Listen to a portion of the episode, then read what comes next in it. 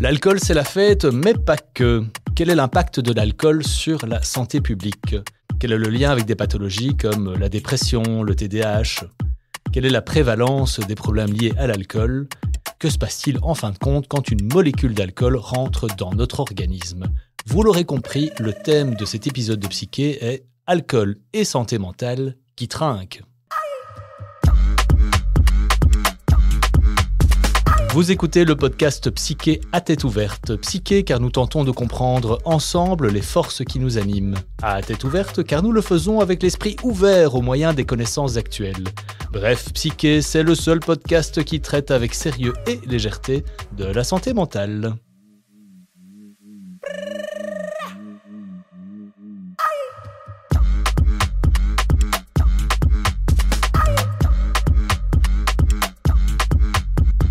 Pierre Oswald, bonjour. Bonjour. Voici que nous entamons la saison 2 de Psyché. Déjà? Mais oui, déjà, le temps passe vite quand on s'amuse. Et Pierre, pour cette saison 2, petit changement, pour certains épisodes, nous avons décidé d'inviter des amis. Des amis, et pas uniquement pour me laisser au repos, mais pour étendre euh, le champ de, euh, bah, de nos sujets, étendre le champ de nos connaissances, et puis aussi pour euh peut-être intéresser aussi d'autres publics, d'autres horizons. Et donc, on est très heureux aujourd'hui d'accueillir euh, le docteur Thomas Orban. Euh, bonjour Thomas. Bonjour. Alors, Thomas Orban est quelqu'un qu'on connaît bien dans, dans, le milieu médical. C'est un, un, spécialiste euh, de l'alcool. C'est un médecin généraliste depuis plus d'une vingtaine d'années déjà qu'on côtoie professionnellement, mais de plus en plus publiquement euh, également. Il est membre de la Société française d'alcoolologie et il est l'auteur avec euh, Vincent Livin de deux livres sur l'alcool aux éditions Mardaga. Le premier s'appelle Alcool, ce qu'on ne vous a jamais dit et le deuxième Alcool sans tabou. Et puis alors, comme le disait Thomas aussi euh, hors antenne, c'est surtout et avant tout un clinicien. C'est quelqu'un qui voit des patients une grande partie de sa journée. D'ailleurs, euh, on vous remercie d'être venu euh, jusqu'à nous, peut-être entre deux consultations. Euh, bah, ce, ce, contact direct euh, de première ligne euh, avec les patients, évidemment, il est inestimable parce que c'est ça dont on a envie de parler aujourd'hui, c'est ce que vous disent les patients et ce que vous, en tant que médecin, vous pouvez leur dire également. Oui, j'y tiens beaucoup. Alors, Thomas, vous savez bien qu'on commence toujours nos épisodes par des questions relativement euh, triviales. Je vais commencer par Pierre. Pierre, ça boit quoi un psychiatre? Mais oui, ça boit les paroles de ses patients, évidemment. C'est facile. Et un alcoologue, ça boit quoi, Thomas? Plein de choses différentes. Euh, pour l'instant, j'ai goûté beaucoup de bières sans alcool pour voir euh, celles qui sont les meilleures. Je suis un grand amateur de bière, mais pas que. Il faut reconnaître qu'il y a de grands progrès qui ont été faits euh, dans ce domaine-là. Hein. Tout à fait, et très intéressant. Mmh. Allez, c'est parti. Donc nous allons parler aujourd'hui de, l'alcool pendant plusieurs épisodes. On va profiter de, l'expertise à la fois du psychiatre et de, et de l'alcoologue pour justement aborder cette question des liens qu'il y a entre la santé mentale et les consommations d'alcool. Avant tout, d'abord, bah, l'alcool, c'est la fête. Euh, en termes de santé mentale, en termes de morale, on se dit d'emblée, bah, l'alcool, c'est plutôt quelque chose de positif, ça crée du lien, ça crée de la joie. Pourquoi, pourquoi venir quelque part nous embêter avec cette question de l'alcool Nous, euh, bons Belges, ou pour certains bons Français qui euh, avons une consommation qui, ma foi, est, plutôt sympathique? En tout cas, pour moi, pour le psychiatre, euh, on voit des cas relativement lourds en crise ou lorsque les patients ont vraiment beaucoup consommé, lorsqu'ils développent une dépendance ou bien lorsque euh, ils présentent des symptômes de sevrage, c'est-à-dire qu'ils présentent toute une série de, symptômes qui démontrent qu'ils sont en manque d'alcool. Alors ça, c'est basiquement ce que le psychiatre euh, voit de, de, de l'alcool. Je suppose que Thomas pourra nous en dire plus. Pourquoi est-ce qu'on nous embête finalement avec cette histoire d'alcool? Je crois qu'en fait, on n'embête pas. Euh, ma passion, c'est de transmettre des connaissances parce que justement, c'est un produit qui est ubiquitaire, c'est-à-dire qu'il est partout dans notre société. Aujourd'hui, c'est tout à fait normal de boire de l'alcool. On est d'ailleurs dans une société où on doit justifier quand on ne boit pas d'alcool. Hein. On vous demande, tiens, pourquoi tu bois pas toi aujourd'hui? Euh, Donc, c'est plutôt l'inverse. Tout le monde consomme. Mais est-ce qu'on connaît finalement bien ce produit? Et est-ce qu'on connaît les conséquences de ce produit sur euh, nos comportements euh, directs, mais aussi euh, dans un avenir plus lointain. Allez, ben, si vous le voulez bien, balancez-nous quelques chiffres, Thomas, qui vont euh, peut-être nous refroidir dans nos élans. Si vous avez envie d'avoir un peu peur, il faut savoir effectivement que l'alcool au niveau mondial, c'est à peu près 6 morts par minute. Donc depuis que Psyché a commencé, ça fait beaucoup de morts déjà. Euh, dans le monde en tout cas. Euh, en France, on est à plus de, de, de 10 000 morts. Euh, on est proche des 40 000 morts par an. Donc c'est quand même beaucoup. En Belgique, là, les problèmes de dépendance, c'est-à-dire ne plus savoir se passer du produit, ça touche entre 5 et 8% de la population. Par contre, ceux qui vont être touchés par des problèmes d'alcool sans être pour autant dépendants, donc on peut avoir des problèmes d'alcool sans être dépendant, je glisse déjà ça, mmh. eh bien ça concerne à peu près un million de personnes. Donc vous voyez que ça touche beaucoup de monde, donc c'est normal qu'on en parle. J'imagine que l'impact en termes de santé publique, de dépenses de santé publique, s'il faut parler comme ça, doit être assez, euh, assez majeur.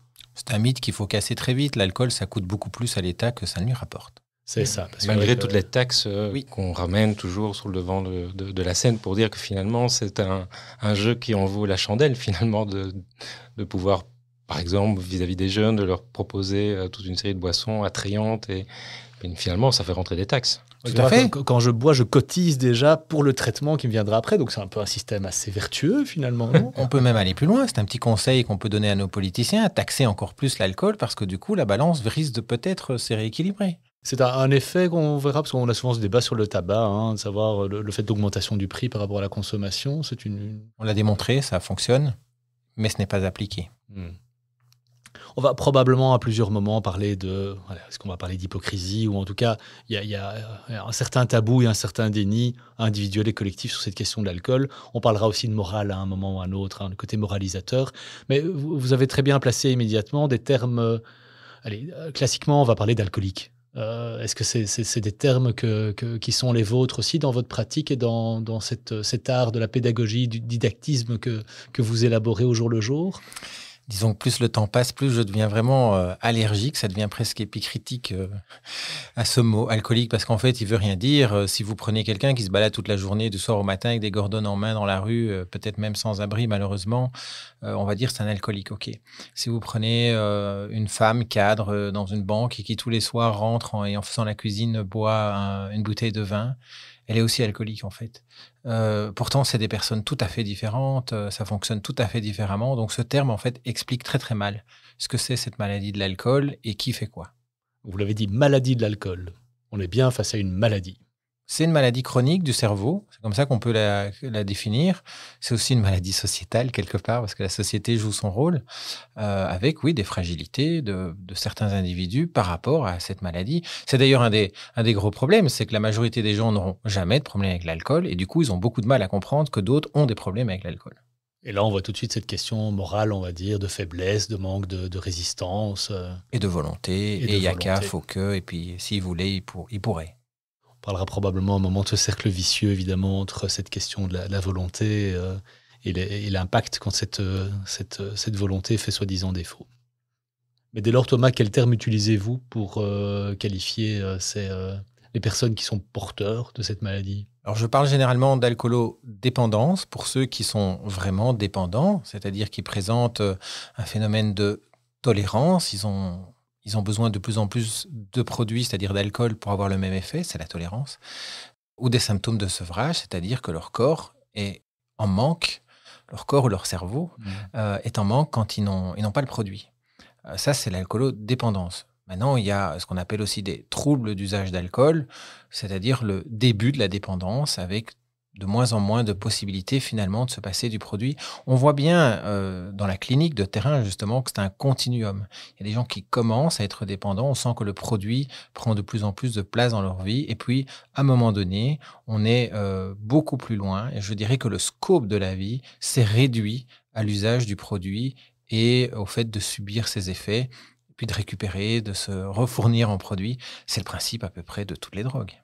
On va évidemment rentrer dans le cerveau à un moment ou un autre pour voir comment les choses se passent. Mais là, maintenant, je vais me mettre un peu dans, la tête et peut-être dans le foie de nos auditrices et auditeurs euh, qui vont se poser la question oui, mais où est-ce que j'en suis, moi? Comment savoir si je si j'ai déjà passé l'une ou l'autre frontière, l'un ou l'autre seuil en termes d'alcoolodépendance? Est-ce que c'est une une question de quantité, une question de fréquence Comment est-ce que ça se mesure tout ça?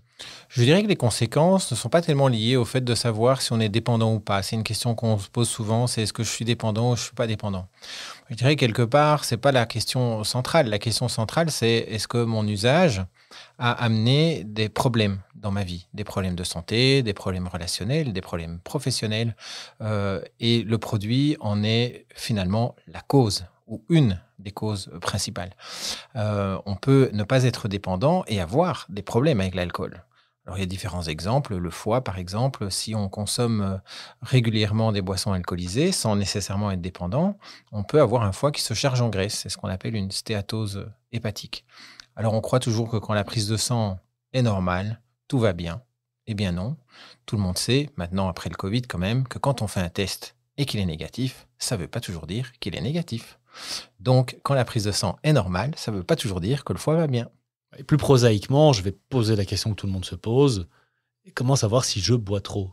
Alors, on a des, seuils, des repères, euh, qui sont des repères statistiques basés sur des, très grandes études. Donc, déjà, j'ai envie de rassurer tout le monde, c'est statistique. Donc, il y a des gens qui pourront boire plus sans avoir de problème, et il y a des gens qui, malheureusement, en buvant moins, auront déjà des problèmes.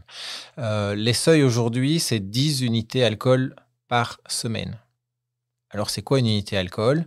C'est ce qu'on appelle un verre standard. C'est quelque chose qui contient 10 grammes d'éthanol.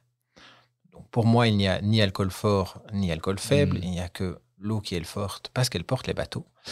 Mais en dehors de ça, euh, il y a 10 grammes d'éthanol dans 3 centilitres de whisky, donc un verre de whisky. Il y a 10 grammes d'éthanol dans 10 centilitres de vin.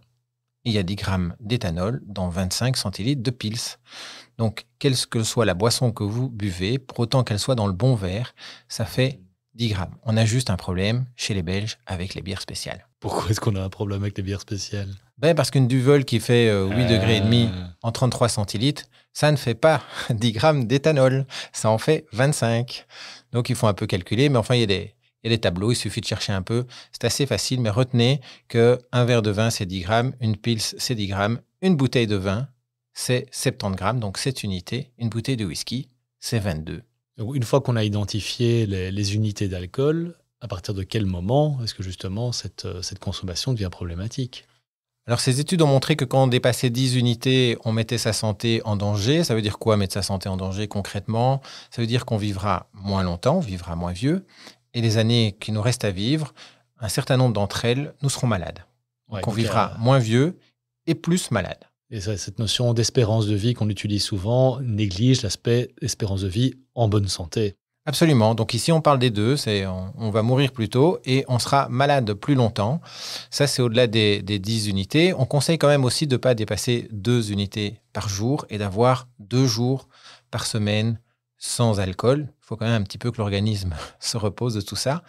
Et de ne pas consommer dans des situations à risque. Il est évident que si vous êtes chauffeur, camionneur, euh, ou que vous travaillez avec une tronçonneuse en main toute la journée, il vaut mieux ne pas consommer. Ou un scalpel, c'est bien dit ça. Et enfin, si vous êtes enceinte, c'est pareil. Donc on a une notion de, de, quantité, euh, on une question, une question aussi de fréquence, une question de période d'interruption entre deux, euh, deux, absorptions. La notion de vitesse, on a parlé pas mal de binge drinking à un moment. Euh. Alors, c'est une question qui revient souvent aussi dans, dans mes consultations. Finalement, c'est ceux qui me disent Moi, quand je commence, je ne sais pas m'arrêter. et la notion de, de vitesse-fréquence me paraît importante. Alors, c'est quoi vitesse-fréquence? Ben, Si on boit vite, par exemple, le premier verre, on, le boit assez vite du coup, très souvent, la fréquence de consommation augmente parce que si j'ai vidé rapidement un verre, je vais très vite avoir envie d'en prendre un deuxième. Et ainsi de suite. Or, si vous buvez vite, le taux d'alcool dans le sang va monter relativement vite et donc dans votre cerveau également, vous aurez plus d'alcool rapidement. Alors, il faut imaginer un peu un tableau électrique rempli de plomb et ils se mettent à sauter les uns derrière les autres. Le plomb qui va sauter le dernier, ça c'est facile, tout le monde connaît, c'est quand on passe du coma éthylique malheureusement au décès. Un des premiers plombs qui saute, c'est celui que j'appelle celui de la tour de contrôle, c'est-à-dire celui qui nous permet d'avoir un contrôle de nos décisions. Alors ne croyez pas que pour autant je vais me mettre à hurler dans la pièce, que je tends, que je suis ivre ou que je danse sur les tables. J'ai l'air tout à fait normal, mais ma tour de contrôle, elle, elle a déjà sauté un plomb. Ça va se remarquer parce que la première décision mauvaise quelque part qu'elle va me faire prendre, c'est de reprendre un verre. Et du coup, ce taux d'alcool n'arrête pas d'augmenter, j'ai de moins en moins de tours de contrôle, et voilà, une fois que je commence, je ne sais pas m'arrêter. En clair, si on veut contrôler ce qu'on consomme, il faut boire lentement et peu fréquemment. J'utilise parfois l'image du toboggan, un toboggan qui serait très pentu, et une fois qu'on est sur ce toboggan, on a plus ou moins de facilité à s'arrêter en cours de route. Est-ce que tous les êtres humains ont, entre guillemets, la même pente à ce fameux toboggan? Eh bien non, justement, nous ne sommes pas égaux euh, devant l'alcool. Tous les rois des bleus pourront d'ailleurs euh, le signaler. C'est-à-dire, eux, ils sont capables de boire beaucoup en résistant énormément. C'est la plupart du temps, ils n'ont aucun mérite à ça. Il y a à l'inverse des gens qui, en buvant deux verres, ne tolèrent absolument pas. Donc, on a de tout dans notre société.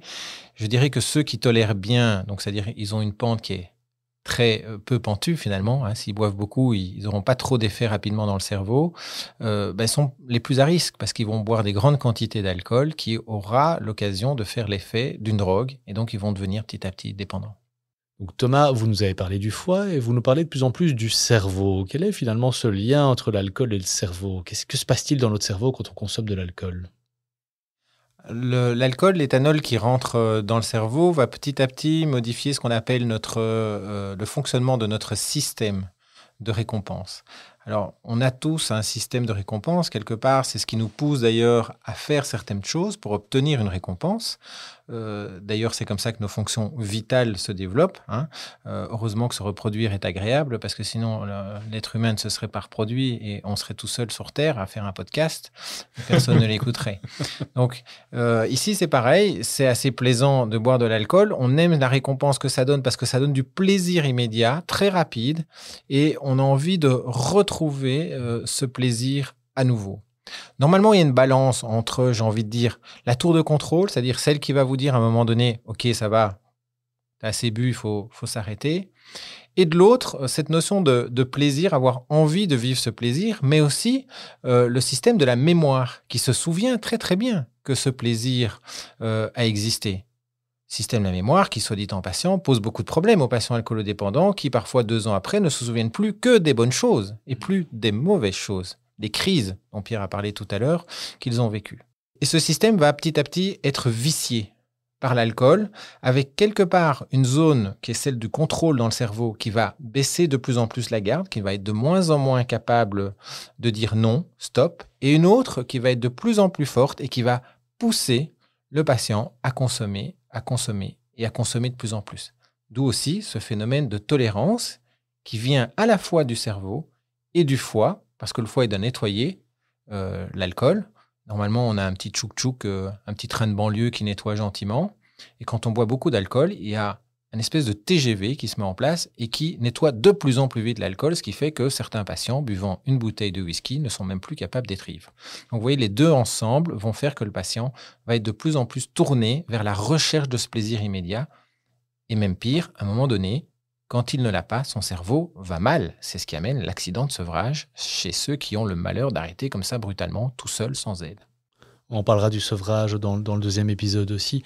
Mais ce que vous nous décrivez là, c'est un bon vieux cercle vicieux, mais un fameux, fameux cercle vicieux. Hein. et tout le monde s'y met, le foie, le cerveau, et la société dans tout ça, l'aspect justement euh, image, euh, estime de soi, qui peut être aussi euh, marqué, ça participe à ce cercle vicieux alors effectivement, donc non seulement, je vous ai dit, on n'est pas égaux devant l'alcool, et, il faut se le rappeler, on parlera peut-être du poids de la génétique dans, cette maladie de l'alcool, mais aussi le poids de l'histoire personnelle, on peut en reparler aussi, et enfin l'histoire de la société. Le poids de la société, c'est important. Comme je l'ai dit, aujourd'hui, on vit dans une société où on doit justifier quand on ne boit pas de l'alcool. C'est quand même incroyable, on doit justifier qu'on n'utilise pas ce qui est une drogue. Alors, je le dis comme ça, mais en même temps, je le comprends très bien parce que tout le monde a envie de s'amuser. Et donc, celui qui prend que de l'eau, ça voudrait dire qu'il veut pas s'amuser. C'est un message qui est aussi véhiculé de manière évidemment très efficace et voulue par euh, les alcooliers qui sont partout et en particulier là où on s'amuse. Regardez qui est sponsor du football belge, qu'il soit masculin ou féminin. Et pourtant, les alcooliers nous disent bien, il suffit de boire avec modération. Alors ça, c'est une aberration statistique de dire ça, parce que justement, boire avec modération, 9 personnes sur 10 vont être capables de consommer de l'alcool sans jamais avoir de problème avec l'alcool dans leur vie. Et donc, ces 9 personnes sur 10 ont beaucoup de problèmes à imaginer que 1 sur 10, lui, n'arrivera pas à gérer et que ce n'est pas nécessairement de sa faute, entre guillemets. Il part déjà perdant dès le départ. Euh, donc, boire avec modération, pour certains, c'est déjà compliqué à la base, ça va amener des problèmes. Et puis, boire avec modération, deuxième erreur, ça peut déjà amener des maladies. Je vais prendre un bête exemple. Un verre d'alcool par jour, ça augmente statistiquement votre risque de cancer du sein deux verres par jour, on est toujours dans la modération là, hein. ça augmente encore plus, ça double votre risque de cancer du sein. Trois verres par jour, ça triple votre risque de cancer du sein, et ainsi de suite. Et ça, en général, personne ne le sait. Oui, le lien entre alcool et, cancer, c'est clair qu'on n'en parle vraiment pas du tout assez. Ben, je voulais juste rebondir sur cet aspect euh, omniprésence de l'alcool. J'avais fait un peu l'exercice un jour avec, euh, avec mes filles. On va rentrer dans un supermarché et on s'arrête au premier moment où on voit de l'alcool. On n'avait pas fait deux mètres que c'était euh, terminé, un endroit où est-il vraiment nécessaire, à l'endroit où on vous vend du poisson, de mettre juste à côté la bouteille de vin blanc qui ira bien avec ce poisson? Alors évidemment, pour les 9 personnes sur 10 qui n'ont pas, entre guillemets, de difficultés avec l'alcool, c'est plutôt pratique. Mais est-ce que, euh, vu le poids sur la santé publique, il ne serait pas euh, euh, temps d'une petite prise de conscience collective, tout en restant dans, dans le caractère un peu joyeux qu'il y a là derrière? Pierre, si on vient sur cet aspect justement dévalorisation de soi, dévalorisation de son image, on en parle souvent hein, du volet euh, autostigmatisation, euh, de, toute une série de pathologies en lien avec, euh, avec la santé mentale. C'est un constat que vous rejoignez aussi? Mais oui, oui, clairement. En plus, j'entendais Thomas discuter de toute une série d'éléments qui de manière générale, en santé mentale, peuvent peu ou prou être aussi euh, être affectés. Et ça pose l'éternelle question aussi, que des questions qu'on se pose entre professionnels, mais finalement aussi euh, euh, dans le grand public, l'histoire de l'œuf et de la poule. On sait que, par exemple, la, dépression peut accentuer, peut augmenter les risques de consommation d'alcool. Et, et, dans l'autre sens aussi, c'est que la consommation d'alcool peut aussi augmenter le risque de dépression. Moi, j'aimerais un peu vous entendre justement sur ces liens parfois un petit peu euh, intriqué entre la consommation d'alcool et la santé mentale. Et j'en viens aussi encore une dernière question tant que j'y suis. C'est, on parlait de génétique, on a, utilisé ce, mot-là. Euh, on sait que certaines personnes sont plus sensibles, par exemple, d'avoir une défaillance de leur, tour, de contrôle ou de leur système de, plaisir. Euh, est-ce qu'il y aurait donc des personnes qui seraient plus à risque, parce qu'ils présentent un problème de santé mentale, de développer des problèmes de consommation d'alcool? Alors ça, c'est une évidence aujourd'hui, c'est des choses qu'on a, qu'on a très très bien démontrées. Euh, prenons justement une problématique de la tour de contrôle. Hein. Je rends hommage à Psyché parce que moi, l'expression, elle vient de chez vous. Quand je l'utilise avec les patients... Euh, il y a des droits, hein, il faut payer normalement. D'accord, je, vous m'enverrez la facture. Les, les, TDAH, par exemple, pour ne pas les citer, euh, c'est clair qu'on on rencontre chez certains de ces patients, parce qu'il faut éviter de généralisé à outrance, mais on rencontre chez certains de ces patients euh, l'utilisation de l'alcool comme un psychotrope qui va un peu équilibrer euh, leur fonctionnement. C'est pas par hasard, en fait, l'être humain n'est pas idiot. Il a trouvé tout seul un produit qui se vend d'ailleurs en vente libre euh, chez nous. Et ils ont remarqué que ben, ça pouvait amener euh, des effets bénéfiques. Donc on doit effectivement sortir de, cet aspect moralisateur. Les, gens ont utilisé un produit qui les aidait. Euh, sauf que c'est une drogue, et comme toute drogue, elle va aussi amener des effets négatifs. Et donc là, on voit des phénomènes négatifs qui vont apparaître. Donc ceux-là sont plus fragiles par rapport à l'alcool, on le sait. Il y a plus de risques de devenir dépendant aujourd'hui quand on est TDAH. C'est la même chose pour un patient qui est bipolaire, maniaco-dépressif. On sait qu'il a plus de probabilité euh, d'avoir des problèmes d'alcool. Même chose, il va utiliser l'alcool pour calmer certains moments de sa vie, pour essayer de vivre mieux certains moments euh, difficiles. La dépression, euh, on sait que l'alcool amène la dépression. Donc l'alcool est un produit psychotrope, c'est-à-dire qui agit sur le fonctionnement du cerveau, qui le modifie et qui va amener deux phénomènes très fréquents que je rencontre quasi chez tous les patients. C'est l'anxiété. Les patients qui boivent trop ou trop souvent ou qui sont dépendants sont anxieux et ils sont dépressifs. Donc c'est un produit anxiogène et dépressogène. Alors là, pour parler de cercle vicieux, c'est le pompon puisqu'ils vont expliquer qu'ils utilisent le produit pour être moins anxieux et un peu plus euphorique. Sauf que ce produit, à moyen terme, continue à aggraver. En 15 jours, après un sevrage, 15 jours après, on sait que 80% à peu près des patients alcoolodépendants ne sont plus dépressifs. Donc l'œuf et la poule, aujourd'hui, on la connaît.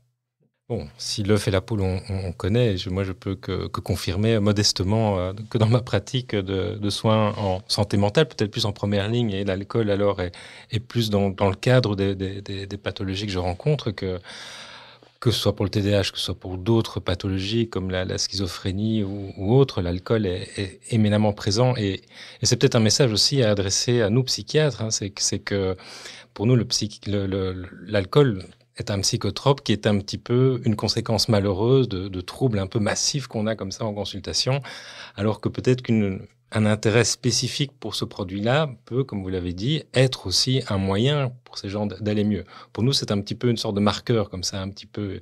Et là aussi, on a encore pas mal de, progrès à faire. Alors donc oui, on, parlait de, neurobiologie, comment ça se passe dans, dans le cerveau. Ça veut donc dire peut-être qu'à certains égards, la dépendance à l'alcool, c'est un phénomène héréditaire. Il y aurait des familles de personnes qui présentent des problèmes de dépendance à l'alcool? Ce qu'on sait aujourd'hui, c'est que euh, le fait d'avoir un père alcoolodépendant, ça multiplie de 4 à 7 la probabilité qu'on devienne soi-même alcoolodépendant. Euh, pour une mère, c'est moins clair par rapport à son fils, mais c'est clair par rapport à sa fille. Là, on est de l'ordre de 3 à 5 fois plus de probabilité.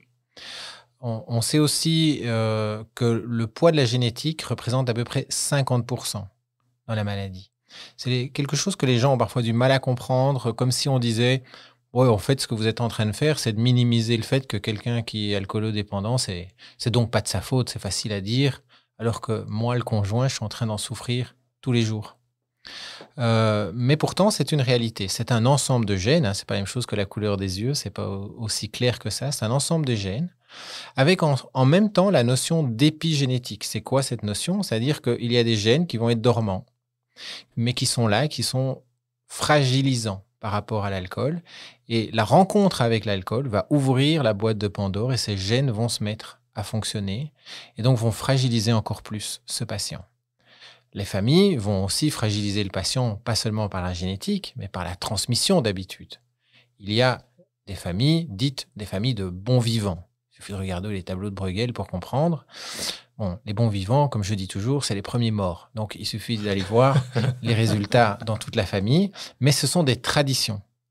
Après ça, il y a l'histoire du, patient euh, et éventuellement les autres pathologies de santé mentale, comme on a parlé. Et c'est vrai qu'à ce moment-là, il faut toujours tenir compte des deux problèmes, la maladie de santé mentale et l'alcool, parce que les deux s'aggravent l'un l'autre, en fait. Donc, vous voyez qu'il y a beaucoup de choses qui peuvent amener un patient à devenir un jour alcoolodépendant. Et finalement, la volonté n'a pas grand-chose à faire dans cette histoire.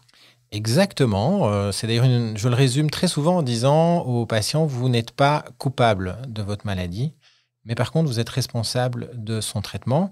Et c'est vrai pour beaucoup d'autres euh, maladies chroniques, finalement. Un patient qui est diabétique de type 1, donc ça concerne des jeunes patients, hein, en général entre 10 et 20 ans, ben, ils ne sont pas coupables nécessairement de leur diabète de type 1, mais ils vont devoir s'en occuper toute leur vie, sinon ils vont avoir des conséquences dramatiques très vite. Un patient qui a une mucoviscidose, maladie respiratoire dramatique, c'est pareil. Donc, c'est une maladie dont on n'est pas coupable, mais dont on est responsable. C'est vrai qu'on n'ira jamais dire euh, Francis, il est diabétique, mais c'est parce qu'il manque de volonté. Exactement. Or, euh, le paradigme moraliste de notre société pointe du doigt les patients euh, alcoolodépendants, ce qui d'ailleurs retarde leur prise en soins. On sait qu'aujourd'hui, il faut à peu près 15 ans entre le début de la maladie où la personne se dit moi j'ai un souci avec l'alcool, c'est une question que je pose systématiquement à tous mes patients et je peux vous dire que cette statistique est juste. Ils me disent tous je sais que j'ai un problème depuis 10 ans, 15 ans, 20 ans. Mais cherchez un petit peu un alcoologue dans le bottin, il n'y a plus de bottin évidemment, mais trouver un cardiologue en Belgique c'est facile, mais trouver quelqu'un qui s'occupe de problèmes d'alcool, c'est pas si simple.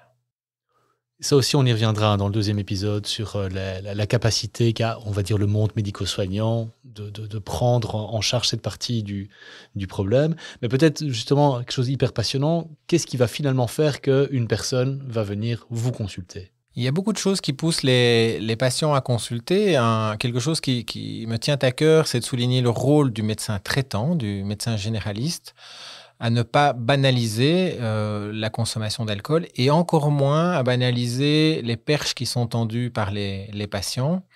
Euh, parce que c'est une maladie qui est vécue, euh, on l'a souligné, puisqu'il y a une espèce de, de, stigma social qui est vécu de manière honteuse.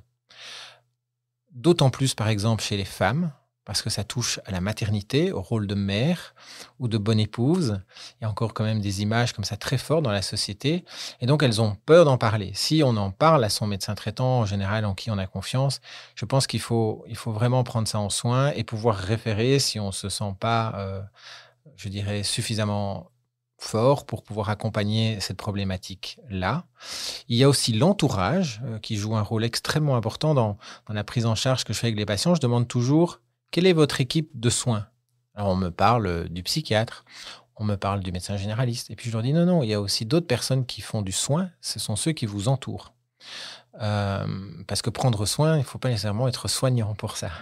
C'est ce qu'on a beaucoup euh, discuté lors de la première saison hein, de, Psyché, c'est de pouvoir dire que finalement la santé mentale et finalement ces problèmes d'alcool, c'est l'affaire de, tous, pas uniquement en termes de compréhension, de connaissances, mais aussi euh, finalement de soins à son entourage. Hein. On, est, on est vraiment passé de ce système du, du soin direct et quasi paternaliste euh, du médecin ou du soignant qui sait mieux que, que le patient à finalement une myriade de, de personnes qui doivent pouvoir aussi être experte du problème, experte en tant qu'entourage ou experte en tant que, patient aussi. J'imagine ici que l'entourage peut aussi faire beaucoup de dégâts à l'inverse, euh, justement par cet aspect euh, moralisateur, culpabilisant, qui va réduire l'estime de soi et va probablement accélérer le cercle vicieux. Donc ça va dans les deux sens. Hein. Oui, d'où cette tâche que j'ai un peu commencé avec passion, qui est d'essayer de transmettre beaucoup de connaissances euh, au plus de monde possible pour qu'on prenne les, notions adéquates euh, quand on parle d'alcool et, qu'on ne soit pas dans, un jugement un petit peu rapide, hâtif, euh, avec des stéréotypes qui, sont, euh, qui datent parfois de, de 200 ans. Hein. Je rappelle que le mot alcoolique, il est né quand même dans les années 1800, quoi. Donc ça fait un peu vieillot à l'ère du smartphone. Donc je pense que quand l'entourage amène le patient, c'est aussi une bonne chose. Ça veut dire qu'il est, il est supporté, il est entouré. Je vois des, des patrons d'entreprise qui accompagnent euh, même leurs leur, euh, leur employés. Ce sont des choses, euh, on se dit, tiens, c'est bizarre. Des familles, des enfants, des conjoints. Je pense que c'est vraiment important. Et puis, il y a la société qui joue aussi un rôle dans le fait que les patients vont être amenés à soigner. Et on peut parler du rôle du judiciaire. J'ai beaucoup de patients qui vont mieux parce que malheureusement, ils ont été contrôlés positifs. Euh, ils ont bien râlé sur le coup. Et puis après, ils me disent, en fait, ça a été la chance de ma vie, ça m'a permis de changer ma consommation. Oui, c'est probablement pas le plus dramatique des déclencheurs euh, dès lors qu'on implique le monde judiciaire, euh, évidemment. Nous arrivons déjà au terme de ce premier épisode consacré à l'alcool et à la santé mentale. Nous avons une tradition dans Psyché Thomas, c'est de euh, fournir à nos auditorices euh, trois ouvrages, œuvres d'art euh, ou autres, en lien avec la thématique du jour. Est-ce que vous en auriez un ou deux pour nous? Alors il y a deux livres que j'ai ou que je conseille beaucoup. Le premier, c'est La maladie du désir de Jean-Bernard Dapen, professeur à Genève addictologue, un type extraordinaire. Il a écrit un très chouette bouquin là-dessus. Euh, et un autre, euh, c'est celui du professeur Philippe de Timary, donc, euh, qui travaille à, Saint-Luc. L'alcoolisme est-il une fatalité? Merci Pierre. Un petit troisième pour compléter. Un troisième pour la route, comme on dirait. Exactement, je vais être un peu plus léger et peut-être bah, de, vous parler d'un film que beaucoup d'entre nous avons vu hein, il, y a, il, y a, deux ans maintenant, je pense, c'est Drunk de Thomas Winterberg avec Mats Mikkelsen, qui on pourra aussi en discuter, faire tout un podcast autour de, ce film. Mais je trouve que là, là-dedans, on voit la, ce lent attrait pour, pour le désir de boire et finalement, avec un final évidemment que je ne vais pas, dévoiler, mais où, où, l'alcool prend toute sa place et peut-être toute sa distance par rapport euh, à, à ses effets, parfois positifs tout autant que funestes. Et le présupposé de base de ce film, que en fait, l'être humain serait toujours un peu en manque d'alcool et qu'en rajoutant une petite dose, on serait tous beaucoup plus heureux. Vous en pensez quoi, docteur Orban? Je ne voulais pas aborder ça. mais, si, mais si. Que toutes les sociétés ont toujours utilisé des psychotropes. Ah, voilà, voilà. Je signale aux auditoristes qu'ils trouveront une bibliographie non exhaustive dans le descriptif de l'épisode du jour. Merci à toutes et tous pour votre écoute et n'oubliez pas, envers et contre tout, gardez la tête ouverte.